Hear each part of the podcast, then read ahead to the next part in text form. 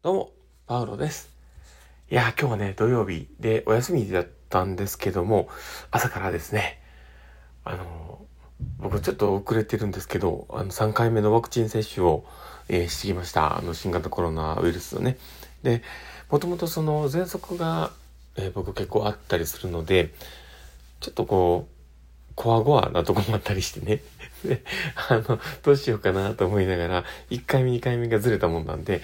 あの、3回目もずれちゃってて、まあ今の時間に、時期に、ね、なっちゃってるんですけど、とりあえず3回目をね、終えて、で、ちょっと今日ね、これからしんどくなるかどうかなっていうね、ちょっと不安な気持ちもありながらなんですけども、まあ最後までお付き合いいただけると嬉しいです。どうやら3回目がね、あの、周りの人たちを見てても、だいぶ体に影響があるそうだったので、まあどうなるか楽しみでございます。まあそんな感じでですね、えー今日の放送を始めていこうかなと思っております。最後までお付き合いいただけると嬉しいです。はい。ということで、えー始めていきます。えパウロのマインドブックマーク。この番組は、看護を楽しくをコンセプトに、精神科看護の視点で、日々生活の中から聞いているあなたが生き生き生きるエッセンスな情報をお届けしています。ということで、えー今日も収録を始めております。皆さんどうお過ごしでしょうかえー今日はですね、えーまあ、どんな話をしようかなっていうところなんですけど、え今日は、え知識や経験がなければもう速攻やってみるしかないよねっていう話を、えしようかなと思っております。え本題に入る前にですね、お知らせをさせてください。え私の授業所がするオンライン研修会があります。で、え精神疾患別ケアシリーズというシリーズ系のもので、え今回が第3回目になります。で、前回私、パウロがですね、事例の方もお話させていただきました。で、パウロというかね、実務でやっておりましたが、やらせてもらったんです。で、今回も、えーうちの社長の、えー、辰巳というものと、あと、あの、小坂の植木さんと一緒にさせていただくという感じになってますので、あの、いろんなね、知識とか経験というものを元に話はしてくれると思うんで、多分面白いとは思います。えーもしよければ、あご参加いただけたら嬉しいです。で、URL 貼っておきますので、もしよければクリックしてみてみてください。えー、期日は確かね、10月の後半だったと思うので、もしよければ、えー確認してみてください。ということで、えー入っていきます。で、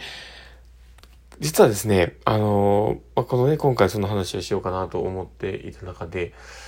まあ、最近ね、こう、新人さんが、あの仕事の、職場にね、来ていてというお話をね、よくしているんですけど、その、全くね、こう、無経験で、えー精神科の無経験でね、えー訪問看護で精神科をやりたいって言って、こう、来られる方も結構言い張ってですね、で、まあ、その、男性の方の方がそういう系の方なんですね。だから、あの全然こう経験がない中、えー今、こう、宿泊しながらやってるんですね。だから、その、言ってみたらね、コミュニケーション一つに関してもやっぱり、あの、普段自分たちがね、やっているコミュニケーションと、少しこう、まあ、あの、全く違うわけではないんですけど、やっぱり少しこう変わる部分があって、で、そこをこう考えた時になかなか自分ではやれないなみたいなとこもあって、えーすごくこう試行錯誤しながらね、今やっておられます。で、僕すごくその方をね、応援はしてるんですけど、あのーまあそのね、実際どんなことでもそうだと思うんですけど、まあ、まあね、例えば経験があったとしてもそうだと思うんですけど、あの自分の、えーまあ、知ってること、えー知識だったりとか、自分がやってきたことだったり、これから、えーね、やるべきことに対するこう経験みたいなものっていうのが、どれだけあるかで、あの、まあ、見え方は変わるとは思うんですよ。だけど、そこの経験とか知識だけに頼ってては僕はダメだと思っていてですね。で、実際今までのやってきたことっていうのは、今までの尺度で物事を見ているから、それが、あの、適用されているわけで、で、新しいところに行った時に、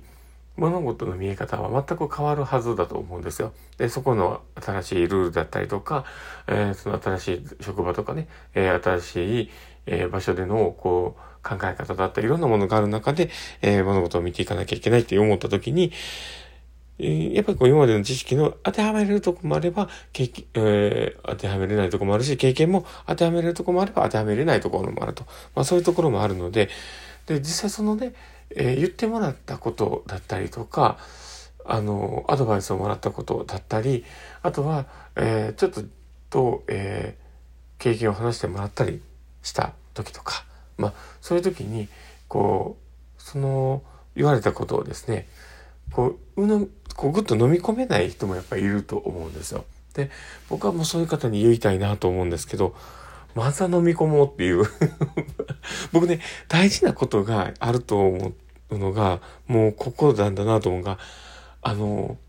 わからないこと、経験してないこと、周りから言われて、自分があれって思うことは、もうどっかにまず置いといて言われたことを一回やってみるっていう。えー、これってね、僕大事なことだと思うんですよ。このスキルがあるかないかで、人って全然違うなと思うんですよ。何でも言われたことを、はい、やってみますって言って何でもやってみる。で、そのやってみた経験をもとに、実は言われたことやってみたんですけど、こうなったんですけど、何がどうだったんでしょうかみたいな、そういう話をできるかどうかで、もう全然違うと僕は思います。で、それって、まず一歩踏み出してるわけなんですよね。で、あの、例えば知識があったり経験があったり、まあ、それがあってもなかろくでも、あの、言われたことをすぐに行動しない人っていうのは、あの、要は聞いた内容の理論で考えた、あの、できない理由を多分述べてることが多いんだと思うんですよ。だから、まあ、そこがね、あの、まあ、合ってるとも限らないのにみんなこう、めっちゃ気にしちゃうっていう。で、で、あの、うん、どうなんだろうみたいな感じになって、結局、あの、その行動をね、落とす、あの、起こすのをためらってしまう。で、それって、その、何も聞かずに、はいって行動してみて、結果から推測する人と比べたら、がぜスピードが違うんですよね。で、そのスピードが違う分、人の成長って全然違うんで。だから、それを考えたときに、え盗むとか思うことでも、え、マジでそれ言ってんの？とか思うことでも、一回やってみるっていう。で、その姿勢を持つっていうのは本当に大事かなと僕は思います。で、特にね、あの、自分と違って、先にね、こう何かを取り組んでる人たちからの言ってくれることっていうのは、その人たちが、あの、言ってみたら失敗を踏んでくれている中の正解なんで、だから、あの、その人たちも同じような鉄を踏んでうまくいかないってことをやりながらそこへたどり着いてる可能性があると考えたら、めっちゃ儲けもんやと思うんですよ。自分がそのそこまで思考が至ってないっていうだけの話なんでね。だから、そこをこう踏まえた上で、え言われたことをまずは行動してみましょう。まあそんな感じの自分自身のね、こともこう思い出しながらね、あ、なんかそういう、あの、信じたの頃ってそういうのもあったな。だから、ちょっとでもね、誰かのこう聞いてもらって、あ、足しになればいいなと思って入れてみました。えー、まあこの放送がね、面白かったなって思う方がいたら嬉しいなと思ってます。えー、ぜひ、あの、フォローいただけたら嬉しいです。えー、そして、あの、聞いてる方でね、えー、よかったなとか、あの、応援したいなと思う方がいたら、ラジオトークにね、あの、リアクション残せるようになってると思います。もしよければですね、あの、フェイスマークとかハートマークとかネギとか、いっぱいリアクション残していただけると、えー、パウロさんはめちゃめちゃ喜びます。えー、ぜひよろしくお願いします。ということで、え、今日の放送はこれで終わろうかなと思っております。え、この放送を聞いたあなたがですね、明日も素敵な一日になりますようにってところで、ではまた